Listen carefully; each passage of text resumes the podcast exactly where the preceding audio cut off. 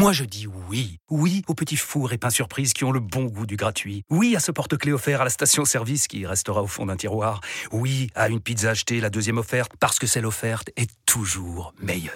On préfère tous quand c'est gratuit. Chez Skoda, profitez de deux mois de loyer offert sur une sélection de modèles jusqu'au 31 mars. Portes ouvertes ce week-end. Deux loyers offerts après premier loyer en LLD 37 mois sur toute la gamme Skoda, Orenia et Enya Coupé, c'est accord par Volkswagen Bank. Détails sur skoda.fr. Pour les trajets courts, privilégiez la marche ou le vélo. RMC. Vous pouvez poser cette question dans la vestiaire, si vous avez des, des couilles de faire ça. Parce qu'il y a des joueurs, ils sont morts, morts. C'est très important, la concurrence. Qui est meilleur? Qui est meilleur? C'était meilleur. Monsieur, vous êtes un con. After Paris. Nicolas Jamin.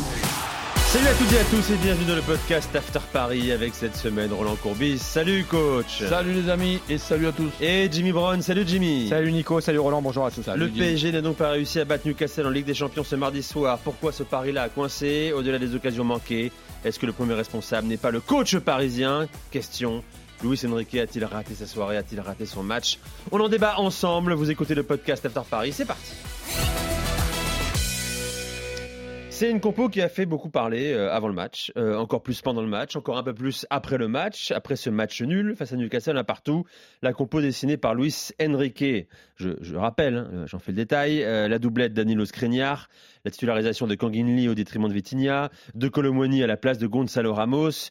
Vous allez me dire si vous voyez autre chose également dans un instant, messieurs. Cette question, a-t-il manqué sa soirée? A-t-il manqué son match? Je parle de Luis Enrique, coach je connais déjà un peu ta réponse. On va la développer ensemble. Est-ce que tu penses que c'est il est, il est le responsable de la contre-performance du PSG pas, pas le seul. Pas le seul, mais évidemment. Le, mais le, le, premier, si on fait une liste, je dirais oui à partir du moment où, en plus de ça, il était attendu au, tournant, puisque le Paris Saint-Germain, si je ne dis pas de conneries, depuis 10-12 ans, je crois que c'est très rare qu'ils perdent trois matchs dans, dans, dans, la situation de poule. Et là, avec ce match raté, contrairement à ce qu'il a pu nous dire au match aller, on espérait, on n'attendait pas Robolote. Eh bien, on a eu Robolote avec, en plus de ça, heureusement, cette, cette égalisation qui permet au Paris Saint-Germain d'avoir encore, avec un bon Louis Enrique, la possibilité de gagner à Dortmund. Qu'est-ce qui te choque le plus dans ce que j'ai décrit, là, la composition tout, ce que tu as dit Tout ça Oui, et, et, et, et même les changements.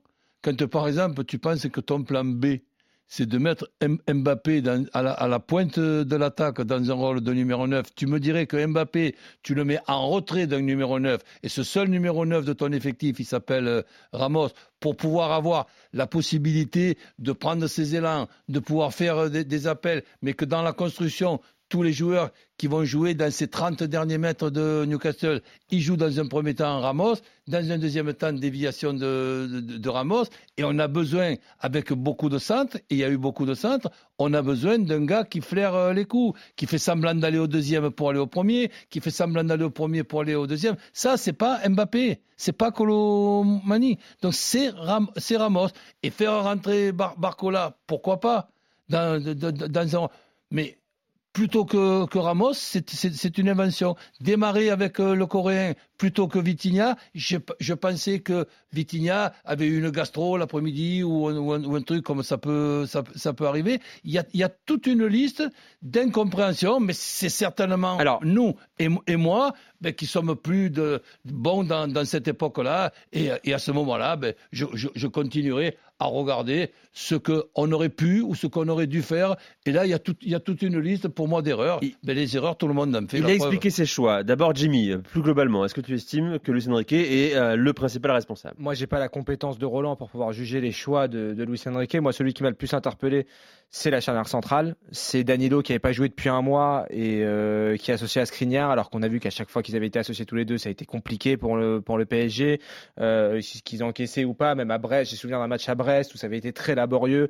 C'est une charnière centrale qui est très lourde, où en plus ce qui m'a étonné, c'est qu'en fait, ça avait bien fonctionné. Le, la compo de départ contre Monaco avait plutôt bien fonctionné. Ils, ont, ils avaient gagné 5-2. Il y avait ce choix de mettre Moukielé sur le côté gauche qui avait enchaîné en plus Montpellier, Reims, Monaco à ce poste-là où ça s'était pas trop mal passé. Ce qui permettait de recentrer Lucas Hernandez, d'avoir, d'avoir un des deux centraux qui a une qualité de, de relance longue, euh, qui permet aussi de, de soulager, qui permettait de soulager le PSG Il l'a pas fait, il a pas fait ce choix-là. Il a fait le choix de, de re- reconstituer un couloir gauche peut-être entre euh, euh, Lucas Hernandez et, euh, et Kylian Mbappé. Moi, j'ai été, j'ai été assez surpris par ça. Après, euh, oui, évidemment qu'il a sa part de responsabilité, mais je pense qu'il y a eu aussi un certain nombre de défaillances individuelles des joueurs. Euh, je veux dire, tu jouais pas contre une équipe euh, extraordinaire hier soir. Il faut, il faut pas oublier que Newcastle avait une litanie d'absents. Ils avaient une dizaine d'absents. euh, que Eddie Howe sur une sur une séquence, Roland en parle souvent de matchs qui durent quasiment 100 minutes, où on fait on fait appel au banc de touche, etc. Au Paris Saint-Germain, on fait cinq changements. Euh, en face, il y avait zéro changement. Il n'y avait pas de solution de, rechange sur le banc côté Newcastle. Tu as joué une équipe qui a fini carbo et tu pas réussi à faire la différence avant cette euh, 98e minute où tu marques sur penalty. Et honnêtement, voilà, on va quand même se satisfaire de ce point-là parce qu'il change toute la lecture de la fin de la phase de groupe. Mais moi, avant Luis Enrique, j'ai aussi envie de parler d'un certain nombre de défaillances, que ce soit au milieu de terrain, cette incapacité que, que, que, euh, que ce soit Ugarte, Fabian Ruiz, Kanginli, même Vitinha quand il est rentré, à apporter cette passe qui fait le décalage vers l'avant. Tu n'as, tu n'as pas, et moi en fait je, je répète quelque chose en boucle depuis le début de saison, c'est que et, et j'ai hâte de, de voir euh, Luis Enrique en fait s'adapter à son effectif. Je pense que Luis Enrique aujourd'hui au PSG, il a, une, il a un effectif pour jouer bloc bas, pour partir vite en contre, avec Mbappé d'un côté, avec Dembélé de l'autre. C'est ça la force du, P- du PSG aujourd'hui, avec l'effectif qu'il a. Et lui, c'est tout le contraire. Il veut la possession à outrance. Il veut cette espèce de U là qui fait que tu voilà, tu repasses de gauche à droite, tu fais le tour.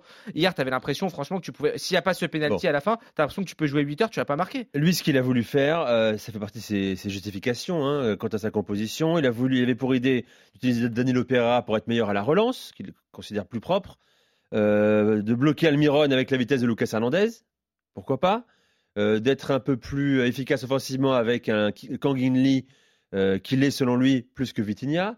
Voilà, enfin ça peut tenir comme explication, mon cher coach. Comme explication, peut-être, évidemment. Il manquerait plus que, que cet entraîneur. Lucas Hernandez a fait un bon match. Un, un entraîneur de, de très, de très haut niveau dans, dans sa carrière et tout, puisse se tromper avec des joueurs qui voient 24 heures sur 24 tous- tous- tous les jours. Mais on n'a quand même pas l'ex- l'explication. La seule explication que je trouve, je suis désolé, si moi je fais autant d'erreurs dans l'époque où j'étais, entraîneur, eh ben on on, me- l'aurait pas pardonné. Je vois pas pourquoi je vais être euh, in- indulgent. Quand par exemple, tu as la possibilité, et tu, l'as essayé, et c'était une, très bonne idée, d'avoir Mukele, eh ben tu, veux jouer à 4 derrière. Eh ben tu joues à 3 défensifs et un offensif qui est Hakimi. Et si par exemple tu, as Skriniar ou Danilo, parce que Skriniar ou Danilo, je ne sais pas qui c'est le, le meilleur ou le plus moyen. Donc Hernandez et à gauche Muk- Mukiele, Vitinha au, milieu, tu n'as plus malheureusement le, petit euh, Warren, ah ben, av- avec Ugarte dans un rôle de, sentinelle et- et- et Ruiz.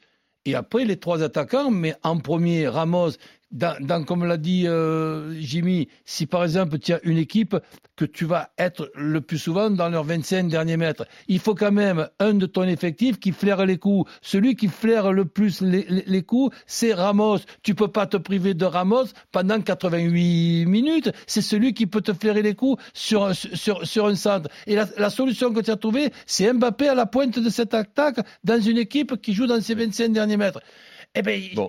j'ai aucune explication. La seule explication que j'ai, c'est la méforme de Luis Enrique, qui dans ce match-là, comme au match aller, nous a fait rebolote. Il n'était pas inspiré du tout. Point barre. Il n'est pas responsable de la maladresse chronique de ses attaquants. Euh, euh, les stats, elles sont folles, euh, Jimmy et coach. hein. Quand- quand- 36, quand- centres, quand tu es- 36 centres, 31 tirs, 7 cadrés, un seul but à l'arrêt. quand tu n'es pas inspiré, c'est justement ce qui s'est passé hier, hier soir. Si par exemple, tu avais le nez hein, pour faire rentrer Barcola et que tu fais rentrer Barcola qui te rate 4 buts sur 5 occasions, eh ben si tu regrettes pas de ne pas avoir fait euh, Ramos, eh ben c'est la faute à Barcola. Alors c'est pas la faute à Enrique. Non, après, tu te dis, est-ce que Ramos, il se serait procuré ces occasions-là ou c'est quand même dans le profil de Barcola, tu vois, où il part sur le côté, etc.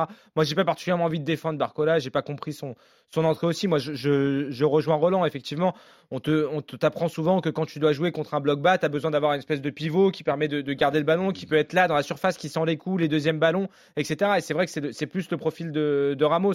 Ce qui est étonnant, c'est de le voir rentrer aussi tard. Il a même fait rentrer Asensio avant lui. Alors après, on peut pas reprocher aussi à Luis Enrique de pas avoir tenté, puisqu'il finit avec cinq joueurs à, à vocation, cinq attaquants quasiment sur, euh, sur la fin de match. On finit avec Fabien Ruiz, euh, défenseur central c'est les. pour ça que tu as le penalty aussi. Oui, voilà, dans les derniers, dans les derniers instants, et, c'est- et on le sait, euh, voilà, Roland le sait mieux que moi, c'est très compliqué de défendre, d'attaquer face à ces équipes qui sont à, à- ils étaient en, en, en, 10 en 9-1, quoi, les, les joueurs de, de Newcastle. T'avais Isaac devant et t'avais 9 joueurs qui défendaient quasiment dans la surface sur la deuxième période, c'est ce qu'on a vu comme type de match. Absolument. Donc c'est c'est compliqué, mais après, il n'y a pas eu l'inspiration individuelle. Tu attends de- Eh d'un oui. Kylian Mbappé qui est capitaine de cette équipe qui t'apporte, mais en, pre- en première période, il a fait Eh, les appels. il- Et après, quand c'est vrai que quand tu le mets dans l'axe, tu peux plus profiter de, ces- de cette capacité d'appel qu'il a et de sur le côté et de ses- rentrer. de ses, de ses accélérations avec Ouais. prise d'élan, puisqu'il n'a plus, Il n'a plus d'élan. ne peut pas prendre les élans. C'est ça, c'est ça qui est compliqué aussi. Et puis le manque de créativité, les garçons. On en a déjà parlé ensemble dans ce podcast. Euh, pareil, il vous manque un, un- un milieu axial qui va pouvoir, par un- une élimination, un geste, une passe courte, longue, euh, précise, euh, trouver, euh, trouver un attaquant. Ça n'a pas existé hier. Les passes latérales systématiques de Fabien Ruiz, les passes à- arrière. euh, arrière de Kang In Lee. Mais le- problème, on le connaît, il est là sujet- et ça ne va pas changer en réalité. À ce sujet, on avait ce débat tout à l'heure dans, dans la rédaction et on reprenait les propos d'Ancelotti et Roland qui disaient voilà, les joueurs, il faut leur laisser quand même, surtout les joueurs offensifs, un maximum de liberté quand ils ont le ballon. Quand on, se repla- quand on doit se replacer, c'est une chose, mais et t'as l'impression que à force de donner trop de consignes, peut-être, Luis Enrique, il a fini par en brider quelques-uns. C'est-à-dire que le Ougarté qu'on avait vu en début de saison, ben, on le retrouve plus. Il essaye d'en faire un numéro 8 euh, qui est là, qui doit à la fois récupérer, créer, et on sent que dans la création, bah, il n'y arrive pas forcément, euh, que c'est très stéréotypé. Fabien Ruiz, il n'arrive pas à faire ce- cette passe, ce décalage vers l'avant. Euh, Dembélé, il reste bien à sa position, accroché, couloir droit, tout, euh, systématiquement. Ou ça, ça manque peut-être de permutation aussi. Je sais pas, le schéma, il est très établi. Euh, Luis Enrique, il a une idée en tête. Alors après, encore une fois, hein, Luis C'est un Enrique, marionnettiste. il est arrivé depuis euh, depuis quatre mois. La saison, elle, elle- elle- elle vient de commencer. Et on, on verra. La lecture, la lecture de la saison, elle va changer en fonction de- du dernier match à, à Dortmund. Si tu gagnes à Dortmund et que tu finis en, en tête de, de la première partie Ah, de, mais de saison en Ligue 1, Si, si on a un bon Luis Enrique inspiré, moi je vois le Paris Saint-Germain gagner à Dortmund. C'est pour ça qu'on ne peut pas avoir d'avis définitif aujourd'hui après un, après un cinquième match de Ligue des Champions. Cette poule elle est tellement dingue, elle est tellement ouverte jusqu'à la dernière journée, comme on l'avait, comme certains l'avaient annoncé. T'as depuis quand même pas un avis sur la qualité, les contours de l'effectif parisien cette saison. Mais les Vous avez, un, eff- vous avez un avis quand même, les moi, gars. moi, mon avis, on a des ce- profils de joueurs très clairs. Bah oui, moi mon avis, celui que je donne depuis le début, c'est qu'on a une, équipe au Paris Saint-Germain pour jouer la contre-attaque, pour jouer la transition, pour jouer bloc bas et partir vite devant avec les profils de joueurs que tu as. Pas pour être dans une possession à outrance comme il a pu le faire avec l'équipe d'Espagne, comme il a pu le faire avec le Barça. Après, il faut pas non plus négliger la capacité d'adaptation que peut avoir Luis Enrique. On se rappelle, encore une fois, on donne souvent cet exemple, mais en 2015 avec le Barça, il change. Il fait pas de 4-3-3 traditionnel du Barça. Il passe à 3 derrière. Il joue en 3-4-3. Il, il est capable d'évoluer, Luis Enrique, et on va voir dans les prochaines semaines, qui vont être plus que jamais décisives, ce rendez-vous dans, dans 15 jours maintenant contre, contre Dortmund.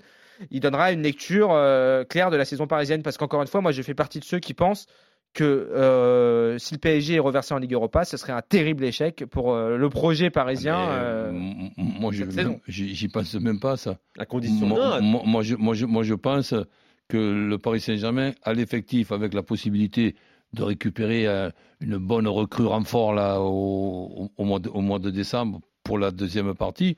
Mais faire, euh, par exemple, ce qu'a fait l'Inter la saison euh, dernière, ben, je pense que le Paris Saint-Germain est, capa- est capable de faire ça avec l'effectif de Paris Saint-Germain. Moi, je, je parle, je, je, je Quand m'imagine. tu veux dire l'Inter, c'est quoi de faire une finale? Bah oui. Oui, après ça va dépendre de ton tirage au sort. On Bah rappelle oui. tirage au sort qui avait été très clément. Oui, pour, mais, euh, mais, pour là, de deux choses de l'une. Ou tu n'es pas qualifié dans les deux, ou tu termines premier.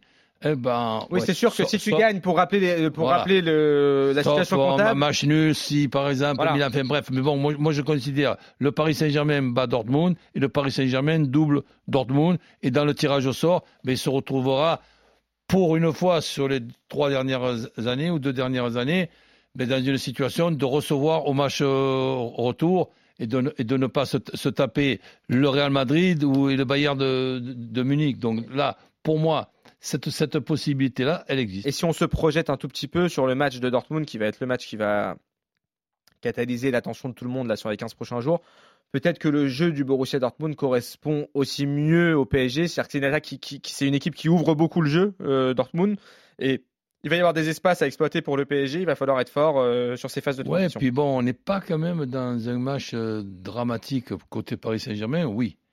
Mais côté Dortmund, dans ce stade-là, avec euh, ce mur euh, qui est impressionnant et tout, on a un, un Dortmund qui est déjà qualifié.